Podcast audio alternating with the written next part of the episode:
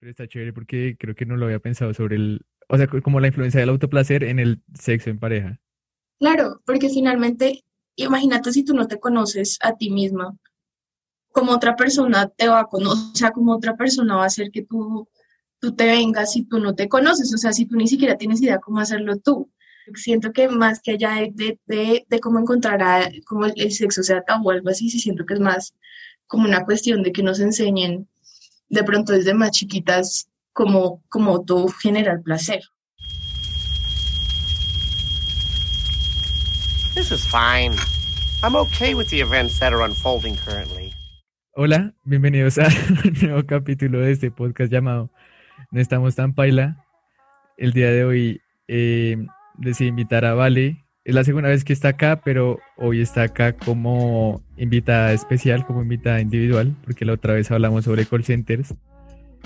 Pero decidí invitarla porque el recuerdo que yo tengo de ella es que la primera vez, la primera semana que estábamos como en inducción, ella hizo una pregunta muy abierta sobre, creo que era sobre el tipo de porno que nosotros, sí, como qué tipo de porno ven ustedes, y lo preguntó así como sin asco, como preguntándolo así botado, y pues eso me quedó muy marcado porque después cuando ya fui hablando con Vale, me di cuenta que ella disfruta mucho hablar y en general el tema del sexo, como creo que es un tema que tú disfrutas pues hablar, o sea, disfrutas, disfrutas hablar, disfrutas como conversarlo y, y compartir. Y hacerlo. Y hacerlo. Entonces, eh, bueno, vale, saluda, ¿cómo estás? Hola, ¿cómo están? Que ya estuve antes, pero voy a estar otra vez pues hablando un poquito de mi tema favorito. y seguramente si en algún día me conocen, seguramente es el tema de que vamos a hablar conmigo. Seguro, ese es el tema de conversación que vamos a tener. Sí, confirmo. Eh, pero entonces quería que empezaras contándonos, o bueno, contándole a la gente, ¿tú cómo, cómo fue tu primer acercamiento al, al sexo? Yo creo que siempre fui como de pronto una persona un poco precoz y como que desde muy chiquita como que sentía mucha relación como de, de que me gustaba sentir cosas ahí. O sea, siempre me gustó como sentir cosas ahí. Obviamente no lo hacía como con esas intenciones así como, ay, sí, sexo, no, pues no, ni idea, no tenía ni idea ni qué era eso. Pero obviamente siempre sí fui como muy curiosa de cómo se sentía. Es más, yo creo que todos nosotros lo hacemos, de pronto muchos no se acuerdan. Entonces yo creo que desde muy chiquita como que fui, fui, fui, fui muy así y y ya creciendo, ya creciendo más, pues me, me, di cuenta que me gustaba mucho como ese tipo de cosas. Ya cuando estaba como más grandecita, em, como que me empecé a sentir como que ya muy atraída por, pues, por algo un poquito más, no, no tan inocente. Y siempre, siempre, siempre como que desde muy chiquita me gustaba lo que les digo, como tocarme. O sea, sí, sí, sí, siempre fui muy, muy de tocarme, tocarme, tocarme, tocarme. Y pues ya cuando empecé como ya a tener mis relaciones, fue porque todas mis amigas, eso sí es raro, todas mis amigas ya todas tenían novio y yo no tenía novio porque yo no quería tener novio eh, y todas ya estaban teniendo sexo. Y yo quería saber qué era el gran, o sea, qué, era, qué era esto que todas estaban hablando y pues yo nada que ver, pues porque no tenía novio. Entonces yo estaba en, la, en, una, en una reunión con unos amigos y vi a un man y yo dije, bueno, ya aquí fue, es él, o sea, es con él. O sea, esta va a ser mi primera vez, no me importa. Y ya, esa fue como mi primer, como que mi primera, como la primera vez que yo, yo, yo misma tuve contacto con, con, con, pues con ese tipo de cosas, o sea, del sexo, como mi primera vez fue esa, y ya ahí empecé como a darme cuenta que me encantaba, o sea, que me volvía loco. Sin embargo, yo creo que mi primer acercamiento real fue viendo porno cuando era muy chiquita, que eso fue muy raro. Yo estaba con unas primas y ellas eran más grandes que yo y ellas abrieron una página y yo no podía creer lo que yo estaba viendo. O sea, yo no podía creer. Yo decía, o sea, yo no, yo decía, marica, esto no puede ser. Y yo no, yo como que yo sí, a mí ya me habían hecho como toda la clase de educación sexual, pero yo no sabía que era como tan fuerte, o sí, como que yo no sabía que era como tan como tan fuerte como se ve. Obviamente el sexo no, no, no es lo mismo que uno ve en el porno, eso es súper, súper importante. Em, pero sí, sí fue como muy fuerte, yo tenía como siete. Y yo decía, esto no puede ser esto cierto, o sea, no puedo creer que esto en serio pase. Eh, y me acuerdo que era como, era como un fake taxi, una cosa así. Te dejo marcado. Y yo, ¿qué es esto? ¿Qué es esto? Em, que fue muy raro, pero creo que la, creo que ese sí es como de más allá. Mi mamá cuando yo era más chiquita me compró como un, un coso de, educación sexual que era como una sirenita que llegaba al, a la tierra y pues como ellos no tienen aparatos reproductivos, ella no entendía pues cómo salían los bebés. Entonces era como toda la historia, pero nada que ver con lo que yo vi después, o sea, nada que ver. Además, que yo siento que ahorita todos los niños eh, se encuentran con lo mismo. Yo no sé si es tan impresionante como fue a mí, pero yo creo que desde muy chiquitos como que tienen esos acercamientos, no, no tanto educativos, sino más como, ay, googleé tal vaina y me salió todo esto. Sí.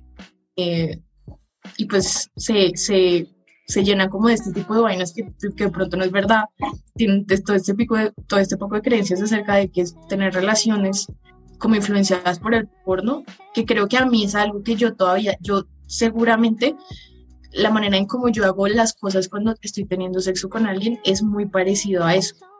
Porque yo seguí consumiendo eso, pues no a los siete, pero ya más grandecita. Eh, grandecita no, hasta ahora. eh, eh, como que sigue súper presente en mí. O sea, yo, yo consumo eso un montón. Pues está muy criticado porque pues dicen que generan como, como estereotipos, que en mi caso yo no creo que hayan generado estereotipos, pero sí por lo menos generan cierto tipo de violencia, que, la, que, empiezan, que los niños empiezan a creer que pueden coger a las viejas como se les da la gana. Em, o bueno, lo que uno ve en ese tipo de páginas, que yo sí creo que como yo hago mi vida sexual está muy influenciada por eso. Pero espera, porque siento que es que abarcaste muchos temas en, en, una sola historia. Porque lo que me quedó sonando fue lo del porno lo de la educación sexual, porque tú me dices que tú viste un librito de, o sea, que era una sirena, entonces le explican como, ese es el hombre, esa es la mujer, eh, y así tienen hijos. Y creo que la educación sexual que nosotros siempre recibimos es muy reproductiva, como que nos enseña cómo así nacen los bebés y los espermatozoides y los óvulos y la menstruación, como que es todo muy general, pero la educación que, o por lo menos yo siento eso, que recibimos para el momento del sexo, sí es el porno. O sea, a nosotros nunca nos enseñan cómo se, o sea, cómo se debe tener relaciones o el placer en el sexo, sino que todo has visto de una parte muy reproductiva. Como que la educación sexual en el colegio siempre es como, no sé, como si el fin del sexo siempre fuera tener hijos. Ajá y no algo más como autocomplaciente. De pronto, lo que te digo, de pronto ustedes sí en algún momento sí como es normal que los niños se masturben y tal. Para las mujeres sin nada, o sea, cero, no existe. Y yo, yo también hablaba con unos amigos que en cierta parte es cierto que es incluso nocivo para nosotros la educación que nos da el porno, porque pone primero estereotipos como re inalcanzables, o sea, uno ve videos que duran 40 minutos y uno dice, ¿cómo hijo de puta se van a separar tan parejo 40 minutos, o el tamaño, o, pensar que todas estas poses que a veces uno ve que son todas psicodélicas, uno dice como marica, pero ¿será que sí es cómodo? Como... Y creo que uno a veces pierde, o cuando se está educando, digamos, en el sexo por porno, uno pierde la noción de que son actores y que el porno es actuado y creo que mucha gente se olvida que pues al final ellos son actores y muchas de esas escenas puede que sí sientan placer, pero pues no es al nivel que están mostrando en cámara. Sí, es verdad. Yo también siento que uno como se sensibiliza de como de pronto de algo un poquito más real, o sea, por lo menos puesto este poco de imágenes, como que eso hace que tú ya cuando te encuentres con alguien te vas a dar cuenta que, o sea, que no son muchas imágenes, de eso que está pasando, sino que es de pronto un poquito más lento, de que de pronto, y, y, y o sea, que, no, que es más real. Y mm, pues eso causa a veces muchos problemas. Hay hombres que no se les para porque se le han pasado viendo porno y cuando se enfrentan como a una mujer de verdad o a un hombre de verdad, se frenan porque dicen, no, pero esto no es así. O sea, esto no era lo que yo estaba viendo. O sea, esto no tiene nada que ver con lo que yo estaba viendo. Eh, no sé qué tanto le pasa a las mujeres, creo que el consumo de mujeres es, es un poquito diferente, igual yo conocí muchas niñas que ven porno, eh, pero como que no sé, es, es, es, un poquito diferente. Lo que pasa es que creo que ustedes sí están como sobresexualizados a ese tipo de cosas. Como más expuestos a, al porno. Al porno, y, igual, igual yo creo que en nuestra sociedad, yo creo que todo el tiempo, todo el tiempo está sexualizado, o sea, tú sales a comprar ropa y vas a ver un poco de viejas. Tú te metes a Instagram y vas a ver un poco de, viejas o hombres, todo súper hipersexualizado. Eh, que eso ya cuando tú estás de una manera más íntima con alguien, eh, de pronto te genera algunos problemas inconvenientes. Con respecto a eso, o sea, ¿tú cómo, ¿a ti cómo te ha afectado el, el autoestima o tu autopercepción el porno? Pero mira que extrañamente en mi caso, como que yo he logrado encontrar mujeres, em, mujeres como que de pronto se parecen a mí y como que no me afecta tanto eso. Pero también, o sea, eso, eso de los estereotipos no me parece como tan, tan real en, en, en aspectos del cuerpo de la mujer porque siento que hay de todo. O sea, tú te puedes meter a la página y tú puedes encontrar absolutamente todo. O sea, busca enanos, te van a salir enanos. Busca gente flaquísima, te va a salir gente flaquísima. Busca gente gordísima, te va a salir gordísima. Pero obviamente si hay la mayor, igual, o sea, tengo que aceptar que la mayoría de abejas sí tienen ciertos estándares que sí son un poquito inalcanzables. Eh, que yo creo que en algún momento uno dice, ah, marica, sí, yo no me voy así, no sé, no tengo eh, las tetas de este tamaño, o, pero, pero pues a mí en particular eso no, no he sentido que me ha afectado tanto. Por eso mismo que te digo que yo creo que, porque no sé, he tirado con mucha gente, sí, como que he tirado con tanta gente que no importa cómo me vea. Okay. Y eso sí tiene ese sentido, como no importa, igual le voy a gustar a la gente, ¿sí? Como puedo verme, puedo verme como, no sé, como, como un burro, es que la gente se come burros, o sea, ¿sabes? Creo que soy, que de pronto, de pronto, de pronto en ese sentido siento, siento que el físico termina, no, no, no ni siquiera importa, ¿sabes? Ni siquiera importa lo que digo, hay hombres que se comen, no sé, que, que abren una pechuga de pollo y les encanta. Mm. Mm. sí, entonces creo que el físico, entonces creo que es a eso voy, como mi tema de autoestima es más como que me ha hecho darme cuenta de que, que no importa, o sea, vale huevo como te veas, vale huevo, y, tú también tienes que gozarte. Sí. O sea que ha sido como más como un tema de actitud, como tú sientes que es más... Sí, yo creo que es un tema de, que uno baila, pasa rico y, y, y, siempre he sentido por lo menos que si uno solo la está pasando rico y la otra persona se da cuenta que tú sola la estás pasando rico, esa persona va a empezar a pasarla rico también porque se quita toda la carga de encima mm. De ti. O sea, sí, como que no se siente tan responsable. Obviamente tienen que ser responsables con la otra persona de que la estén pasando bien, como que no pueden hacer ser así todos esquivos, pero sí quita un montón de responsabilidades. Creo que ese es un tema que a mucha gente también le genera estrés, como pensar en la primera vez con las personas. Yo hablaba con unos amigos hace poquito que uno empieza a disfrutar más el sexo cuando, pues cuando tiene una pareja, sobre todo. Porque uno empieza a conocer a la otra persona y ya sabe qué le gusta y qué no le gusta y como que se vuelve más un tema de, pues ambos ya sabemos que le da placer al otro, entonces pues ambos lo hacemos, como que ambos ya tenemos experimentado. Pero ese primer encuentro, esa primera vez, mucha gente le genera estrés porque, y me genera, porque yo creo que yo también pues he, pasado por eso, porque uno no sabe si la otra persona lo está pasando bien o si uno lo está haciendo bien o cuáles han sido como las experiencias que esa persona ha tenido y que uno tiene que igual como competir contra esas expectativas que la persona tiene. Es verdad, y pues, pasa mucho, por lo menos que muchas primeras veces son horribles. O sea, que las primeras, o, no horribles, pero la gente queda como, no, pues esto no es la gran cosa. O sea, esto no es la gran cosa, como que yo pensaba que esto iba a ser, no sé, estallidos o yo qué vas a ver, la, la excitación máxima, pero no termina siendo la gran cosa, sino algo más bien muy normalito. Eh, y que mucho tiene que ver con eso que tú dices, con la confianza. Pues mira que en mi caso particular, eh, pues yo hasta hace poquito, pues no hace poquito, ya hace mucho tengo pareja, pero durante la durante casi toda mi vida como muy sexual, bastante sexual, em, nunca tuve em, pero siempre lograba, primero, y, en, y siempre eran como con personas mucho mayores que yo, que creo que eso como aumentaba la seguridad de, de, lo que tú dices, ¿sí? Como que era gente más experimentada, entonces de pronto me hacían sentir más cómoda.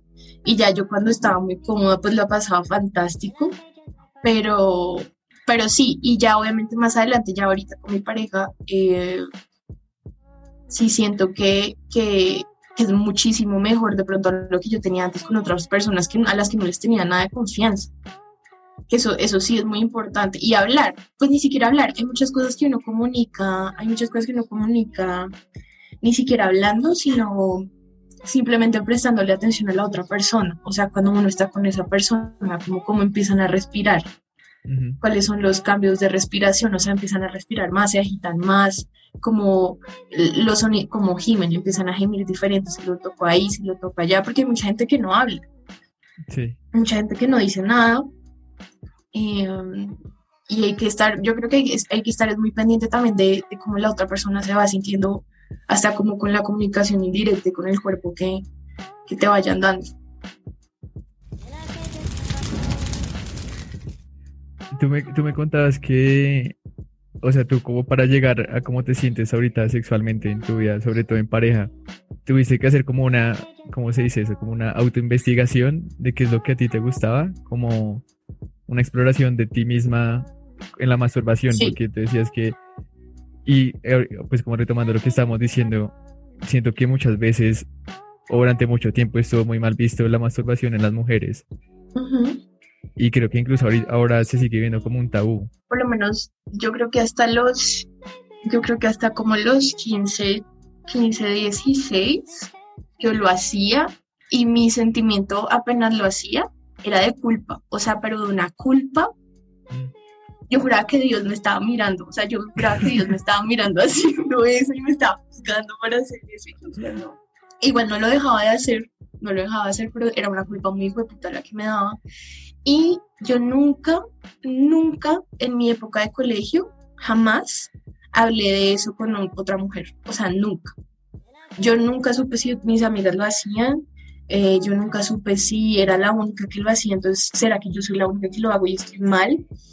Eh, ¿Será que, que, está mal que yo lo haga? Porque nunca supe si otra amiga mía lo hacía. Ya más adelante, ya cuando entré a la universidad, sí, eh, pues sí, como que me volví más abierta con el tema y tal. Em, pero nunca supe si otra mujer lo hacía durante mi época del colegio, que es durante como la época en la que más lo, lo hacía un montón. Eh, y lo que les digo, nunca tuve como esa, esa, esa educación para saber cómo hacerlo bien. Igual todas tenemos diferentes maneras de hacerlo, pero mi forma de empezarlo fue muy rara, como que nunca fue con la mano. Eh, yo utilizaba como, no sé, me ponía una almohada y ahí hasta que llegara, ¿sí? Entonces siempre, siempre como que utilizaba otras cosas que de pronto si a mí en algún momento me, me hubieran dicho, mira, puedes intentar tal, tal, tal cosa, porque está bien, o sea, es normal que te conozcas el cuerpo y te hagas lo que tú quieras tuyo, para ti, o sea, personal, no, no, nadie te tiene que ver y de pronto me hubiera ayudado un poquito más. O sea que tú toda esa exploración, o bueno, como ese conocimiento lo hiciste, fue muy empírico, como tú empezaste a experimentar con... Claro, claro, o sea, cosas que, que tenía por ahí, o sí, siempre fue como muy de, de montar, o sea, de montarme en algo. Mm. Y eh, cuando empecé a tener relaciones con, con, al principio empecé a tener relaciones con niños, eh, yo no lograba venirme. O sea, yo no podía venir, como que me, se me dificultaba un montón. Mm. Claro, como no podía hacerlo con la mano, como que no lograba, o sea, no lograba acomodarme de tal manera que, que empezara a sentir, era delicioso, obviamente, pero no lograba llegar. Hasta que mm. ya, hasta que ya con una persona eh, empecé a, o sea, como que me, lo, me, vi, me veía mucho con él y con él yo sí me empecé como a acomodarme en diferentes poses hasta que yo vi, o sea, pero me costó, o sea, me costó casi, desde que empecé a tener sexo, me costó casi como unos tres años para encontrar la pose en cómo, cómo, poder, cómo poder venirme con una persona que no es fácil, es que no es fácil, eso no es tan fácil para una mujer, em, por todo este poco de cosas que ya mencioné, mencioné anteriormente, o sea, no es tan fácil. Eh, y yo creo que yo, yo me acuerdo que yo pensaba, yo igual, lo mismo, yo decía, ¿será que yo tengo algo malo? O sea, ¿será que no me voy a nunca con nadie? No, efectivamente era que no sabía, no, no tenía ni idea cómo ponerme bien, eh, hasta que ya encontré cómo ponerme bien. Y ahora, ahora yo ya no me pongo ni bien ni nada, ahora es con mi pareja y usando vibradores, o sea, no me voy a poner a buscar la pose exacta para que yo pueda hacer eso. O sea, no, no tengo el tiempo ni quiero. A veces sí pasa, pero pasa como, pasa porque el universo quiere que pase y, y como que logro hacerlo y, y, es el momento exacto en el que lo tengo que hacer y puedo hacerlo sin nada, sin ninguna herramienta extra, eh, pero no es tan fácil. ¿Y tú cómo viste ese salto entonces de explorar tú solamente, sola con tu alma montándola, a luego dar el salto como a explorar juguetes sexuales o cómo, cómo te, o sea, como, ¿por qué te volviste tan abierta con ese tema o cómo empezaste a explorar más tu propio cuerpo? me acuerdo que el, primero que tuve eso fue en este, yo estaba en Estados Unidos. Yo no sé, a mí eso siempre me ha llamado mucho atención y, este tipo de cosas siempre me ha llamado mucho la atención. Entonces siempre estuve como muy interesada en estas cosas y en Estados Unidos fui eh, mucho como a, eventos de, de sadomasoquismo, pero solo por la mera curiosidad y el morbo. O sea, yo quería saber qué era, qué putas pasaba ahí. Y en esas cosas siempre vendían juguetes, siempre vendían juguetes, siempre vendían juguetes. Y yo dije, bueno, pues me voy a llevar uno a la casa. Y era muy barato, o sea, mi primer juguete no me costó ni 30 mil pesos. Y yo dije, y yo juraba que no, o sea, que nada iba a pasar con ese juguete, porque lo que te digo, siempre había tenido como muchos problemas para hacerlo con cosas que no fueran, no sé, almohadas. Em, y no, y lo usé una vez y ya, o sea, eso, eso fue todo. Eso fue, y yo creo que después de que uno tiene uno, se los juro, niñas, si ustedes están escuchando esto, no hay vuelta atrás. O sea, después de que ustedes se compren una cosita de esas, no hay vuelta atrás.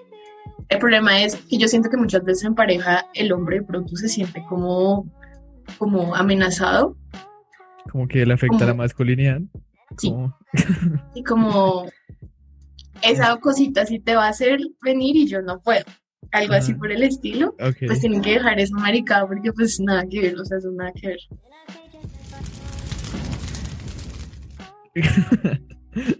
y te experimentaste con eso y digamos, como, como, ¿eso cómo ayuda a que una persona se conozca más sexualmente? Porque es que un hombre es muy básico, es que uno no puede experimentar un culo, o sea, uno se masturba y se viene ya y lo que máximo que puede experimentar es hacerlo con jabón o con crema, ya, no, o sea, no no hay como Nico, pero ustedes también pueden experimentar cosas como, no sé, lo que No, yo sé, o sea, yo sé, he visto que hay juguetes sexuales, pero creo que la oferta en mujeres es mucho más amplia. Sí, claro, claro. Y también, pues, eh, como ustedes tienen muchas más partes para explorar, uno tiene el, el, el pene y ya.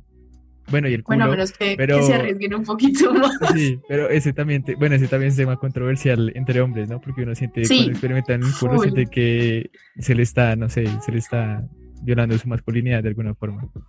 Pero sí, sí, sí, si tienen la, si están muy seguros de la masculinidad, deberían intentar cosas por, el culo. Por el culo, yo he escuchado eso. Se los, se los recomiendo, niños, se los recomiendo. Eh, ¿Cuál era la pregunta? que cómo, cómo, te ayuda a ti el empezar a experimentar con estas cosas para tu vida sexual en, en pareja o en, pues, en general, de ahí en adelante yo creo que me facilitó mucho todo. O sea, simplemente lo que hizo es facilitarme como toda mi disposición sexual a, que lo podía hacer.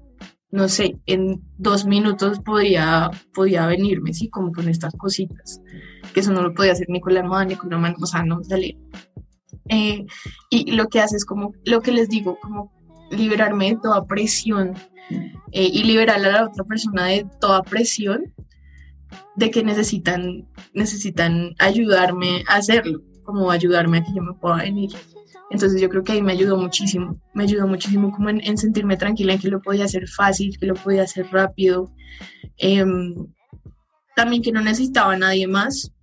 Entonces eso me ayudó un montón y entenderme a mí misma, entenderme qué me gusta, cómo me gusta, si me gusta rápido, si me gusta despacio, si me gusta intermitente, eh, si me gusta por adentro, si solo me gusta como en la zona del clítoris y ya. Eh, un montón de cosas que yo creo que si uno no, no, no, no practica o no experimenta, pues uno no, no va a tener ni idea nunca. ¿Y cómo fueron tus relaciones sexuales en pareja después de eso? O sea, ¿sientes que tenían las expectativas más altas o más bajas? O no sé, alguna vez, sí, ¿cómo fue? Yo, yo creo que en general eh, yo, soy una, yo soy muy exigente. sí, Entonces creo que eso, eso les quita.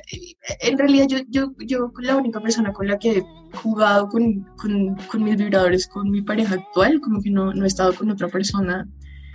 Y, y al mismo tiempo con los vibradores, pero creo que eso le quita a él como un peso de, de encima ni el hijo de putas. O sea, él sabe que yo la estoy pasando bombi, ¿sí? Como que entonces él la pasa bombi también, como que el man relajado.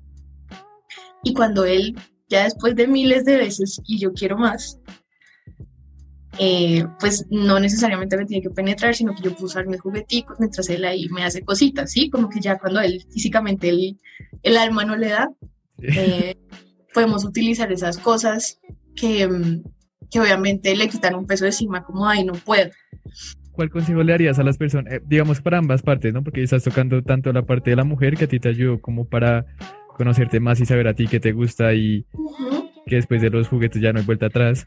Y para los hombres que también sienten que su masculinidad se afectada porque dice no soy suficiente, o sea, como que yo solo no puedo hacer venir una mujer o algo así. ¿A ti qué te ha enseñado como tu vida sexual o lo que has hablado o aprendido con gente de esos dos aspectos? Yo creo que hay que aprender a, entender a la otra persona. Eh, sí, o sea, como para las niñas el consejo que les daría básicamente es que después que estén abiertas a, tener uno, les digo, yo creo que ustedes se compran uno y no hay vuelta atrás, o sea, no hay vuelta atrás. Ustedes no, es más, ustedes no se van a querer comer a nadie más que no sea esa mierda. Pero, pero como que practiquen y conozcanse a ustedes mismas, háganlo mucho, o sea, como que dediquenle buena parte de su vida autoconociéndose, porque creo que es muy importante en algún momento. Eh, y ahorita es, o sea, denle un, yo creo que es muy importante primero conocerse. Entonces, denle como, denle un espacio a ustedes mismas a, que se conozcan y en relación a los hombres que piensan que no sé, que eso les va a afectar, no sé, que la persona va a perder, o sea, nadie igual eso no les va a quitar que la hija no les encante o no les guste, simplemente es una ayuda, es una ayuda que también les va a quitar un montón de peso encima a ustedes y van a empezar a usarlo mil veces más de lo que hacían antes. Y seguramente allá también, y si a ella le empieza a gustar más, van a empezar a tener más. Entonces, como que piensen, un poquito, seguramente van a tener un montón. Em, y ya como que estén abiertos a todo, como que yo creo que es muy importante como escuchar al otro. Hay mucha gente que no habla, yo no soy la persona que más hable, como que diga como esto me gusta o tal, sino que yo lo voy demostrando eh, con otro tipo de cosas, entonces como que estar muy pendiente de, la otra persona y, como eh, experimentarlo todo, diría yo, sin sentirse acomplejado de nada. Sí, porque creo que tú lo marcaste como un antes y un después el que tú te empezaras a explorar a ti misma con los juguetes, ¿no? Porque eso como que abrió un nuevo campo que tú nunca habías explorado antes. Más que experimentada, era como ya más a, no a complacer a los otros, es decir, cuando estaba con un man, no solo complacer al man, sino empezarme a complacerme a mí misma primero y ya después el man, ¿sí? O sea, como ponerme de primeras yo y después ya él. Y yo creo que eso es un, eso es un, eso es un, es una buena, es una buena, es una, es un buen tip hasta en la vida, como uno primero y después los demás. O sea, que primero uno esté bien y ya después los demás van a estar bien. Eh, entonces yo creo que eso también creo que me ayuda en la vida y en todo. O sea, primero más a ser yo, la va a pasar rico yo y seguramente la otra persona también la va a estar pasando bien. Creo que he escuchado también muchos casos de muchas mujeres que les pasa eso, que no no conocen que es un orgasmo porque gran parte de su vida sexual se la han dedicado vez a que la otra persona sienta placer y como que... Y creo que también eso es también como conectándolo con el tema que hablamos, el porno también nos ha enseñado mucho que la relación sexual acaba cuando el man se viene. Sí. O sea, y, el, y, el, y creo que el porno que está más comercializado es heterosexual y dedicado a hombres. Y nos enseña como ya el man se viene y acaban y hasta ahí llegó y creo que eso es una muy mala educación que hemos recibido porque pasan estos casos que, no sé, que la mujer nunca conoce qué es un orgasmo o que el hombre piensa que porque ya acabó él, entonces ya la relación estuvo perfecta. Ya, chao. Y, y no es así. No, y, y también, sabes que también creo que, que, pensamos mucho que tener sexo es, es, es penetrar, o sea, es penetrar. Y eso es algo que por lo menos a mí me costó entender yo creo que hasta hace poquito, como que no es solo penetrar, hay muchas cosas en las que uno puede compartir con otra persona. Eh, hay cosas como solo besarse ciertas partes del cuerpo que ni siquiera tienen que ser la vagina o el peine y las tetas o no sé, sino como un montón de cosas que también implican que es tener sexo también. No es, no es, solo, no es solo penetrar y tampoco no es solo venirse. O sea, yo, eh, también está muy enfocado a que es de metas. Es, tu, tu meta es, te tienes que venir, o sea, te tienes que venir. El sexo no es solo de metas, a veces uno no puede y está bien, y, pero eso no implica que, no lo, que, que le hayas pasado horrible. Seguramente la pasaste delicioso, pero simplemente no, no pudiste llegar y eso no significa que hayas fallado, simplemente que no es de metas tampoco, no es solo de, de venirse. Sí, sino también disfrutar todo el, todo el proceso. Que es más, hay muchas viejas que, hay muchas viejas y hay muchas personas que ni siquiera les gusta tanto como culiar, sino que les gusta más como el pre. El pre. El pre. Eso, eso, eso, suena mucho, es como a mí me gusta más el pre que ya, ya el final. Mm. Es exactamente eso, es porque él no es solo de metas y de venirse, sino que son un montón de vainas más eh, que muchas veces yo creo que uno deja a un lado por estar preocupado por las metas. Eh, empezó a dar pena contarlo, pero bueno. Vamos, Nico. Yo tuve, yo tuve, y durante mucho tiempo le tuve como, yo creo que miedo o ansiedad al sexo, porque yo tuve una experiencia en la que yo estaba muy excitado y duré muy poco, y eso ahí me dejó rayado de pensar como, marica, seguramente si me pasó esta vez me puede volver a pasar, entonces tengo que concentrarme en no venirme. Y yo, pues porque, o sea, fue, una, este, fue exagerado, te digo que fue como cinco segundos y ya me viene y la hija fue como, qué puta. Entonces, ¡Ay, marico hermoso! Entonces, eso ahí me dejó muy rayado por mucho tiempo y en las siguientes relaciones sexuales que yo tuve porque yo no me concentraba en mi placer ni en el placer de la otra persona, sino que yo me concentraba en no venirme. Y cuando uno hace eso de hombre es como contraproducente porque tú te vienes incluso más rápido. Es como mucho mejor uno estar relajado y estar concentrado en el momento que estar pensando no me quiero venir. Claro.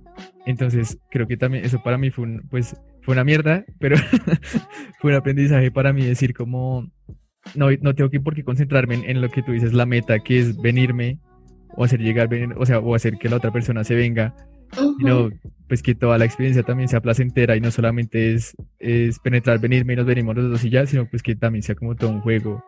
Es verdad, no, y, y, yo creo que también, yo creo que también ahí es, por lo menos ahí es fundamental cómo juega la otra persona, ¿sabes? Como que uno, y, eso es algo en lo que yo, yo lo he hecho mal muchas veces, en que por lo menos a mí algo no me sale en el sexo y yo me pongo bravo, o sea, me pongo bravo con la otra persona, como que me da histeria, como, y empiezo a pensar un montón de vainas que no son. Entonces yo creo que ahí es donde uno también cuando está teniendo sexo uno tiene que ser hiper mega compasivo con la otra persona. Sí, es verdad. Bien sea hombre, bien sea mujer, no tiene que ser compasivo. Listo, te pasó esto, está bien, relajémonos un ratico y miremos a ver si vuelve a pasar. Y si no, lo que les digo, podemos intentar miles otras cosas que no tienen que ser como necesariamente penetrativo. Em, pero es, es, uno tiene que ser una persona muy compasiva y eso yo creo que hasta ahorita lo, lo estoy aprendiendo a entender, eh, pues porque no todos funcionamos igual. Y estar calmado, simplemente estar calmado y si la, créeme que si la otra niña, cuando te pasó eso, te hubiera dicho, no, tranqui, esperemos, intentamos otra vez a ver qué pasa, de pronto eso no, tú no hubieras quedado rayado nunca. Ajá, sí. Seguramente Tati eso no te hubiera afectado en nada. Tú dijiste, no, pues estaba nervioso y, y hasta hubieras dicho, no, le estaba re rica, eh, no me pude controlar, pero lo hicimos otra vez y fue bien. Eh, seguramente ese susto se te hubiera quitado. Es muy parecido como cuando uno se cae de un caballo tú sabes que dices cuando uno se cae de un caballo, uno se tiene que montar enseguida otra vez del caballo, porque si no, no te lo vas a volver a montar jamás. de por vida. Ajá, es exactamente lo mismo. Yo creo que funciona exactamente lo mismo con, con este tipo de cosas que pueden pasar eh, cuando uno tiene relaciones, pues porque somos seres humanos. Sí, y yo creo que, o sea, es chévere cómo hacer también la analogía del sexo y la vida, como no queden rayados, porque el sexo también lo tenemos muy idealizado de que todo tiene que ser bueno y perfecto, pero pues también como que cuando pasan estos errores, esto que a mí me pasó, o malas experiencias que mucha gente también va a pasar y quedan rayadas, o con su cuerpo, o con, o con su pareja, pues también el sexo es una actividad que también es de prueba y error, y, y no se rayen la cabeza si algo les sale mal, o si no han experimentado lo suficiente, porque ya llegará su tiempo, o pueden experimentar con ustedes mismos, así como dice Vale, como que aprendan también a conocerse en esos aspectos para que también no se queden rayados de por vida por una mala experiencia que tuvieron, sino pues que estén abiertos a probar nuevas vainas y a intentarlo otra vez. Y lo que dice Vale, no solamente en el sexo, sino pues en la vida, creo que todos en la vida estamos hechos para perder y no nos han enseñado mucho cómo lidiar con esos errores y esas dificultades, entonces no sean tan duros ustedes mismos, no sean, o sea, no sean tan gonorreas con ustedes mismos, porque pues al final la vida es prueba y error, en tanto en el sexo como en el resto de vainas. Y nada, disfrútenlo, o sea, ¿qué es lo más grave que puede pasar? Nada, seguramente nada, o sea, ¿qué es lo más grave que puede pasar? Seguramente nada. Mm. Disfrútenlo eh, con la mente muy abierta, no sean los, pues, los hombres más que todo, no, no sean gonorreas con las viejas. Y no, y hay viejas que también son gonorreas con los hombres. Sino eso, como que hay, hay que ser muy compasivo con la otra persona. O sea, sea una cosa de mañana, sea una cosa de para siempre. No, hay que, hay que pasarle rico y, y, y escuchar. Creo que lo más importante es como escuchar a los demás. Y creo que lo que tú dijiste de no solamente escuchar, o sea, no solamente hablarlo, sino pues también estar pendiente de qué lenguaje indirecto me está transmitiendo la otra persona, ¿no? Porque no siempre, o sea, mucha gente no se siente como hablando sexo de la manera en la que tú o yo lo hacemos, estamos hablando en este momento, pero pues también cuando uno está en, en, medio de la relación o pues con la persona, uno se da cuenta de que le gusta y que no, entonces es como también aprender a escuchar esas vainas que no se dicen verbalmente. Exactamente, hay muchas cosas corporales que, que pues hay mucho eso, lenguaje indirecto que que de pronto uno ni se da cuenta porque no, se, no está prestando atención. Pero si uno se empieza a prestar atención de todo ese tipo de cosas, yo creo que a uno se le abre otro mundo de qué es lo que le gusta a la persona. bueno, vale. Eh, ¿qué, ¿qué, último consejo harías o qué algunas palabras finales para la gente que nos está escuchando?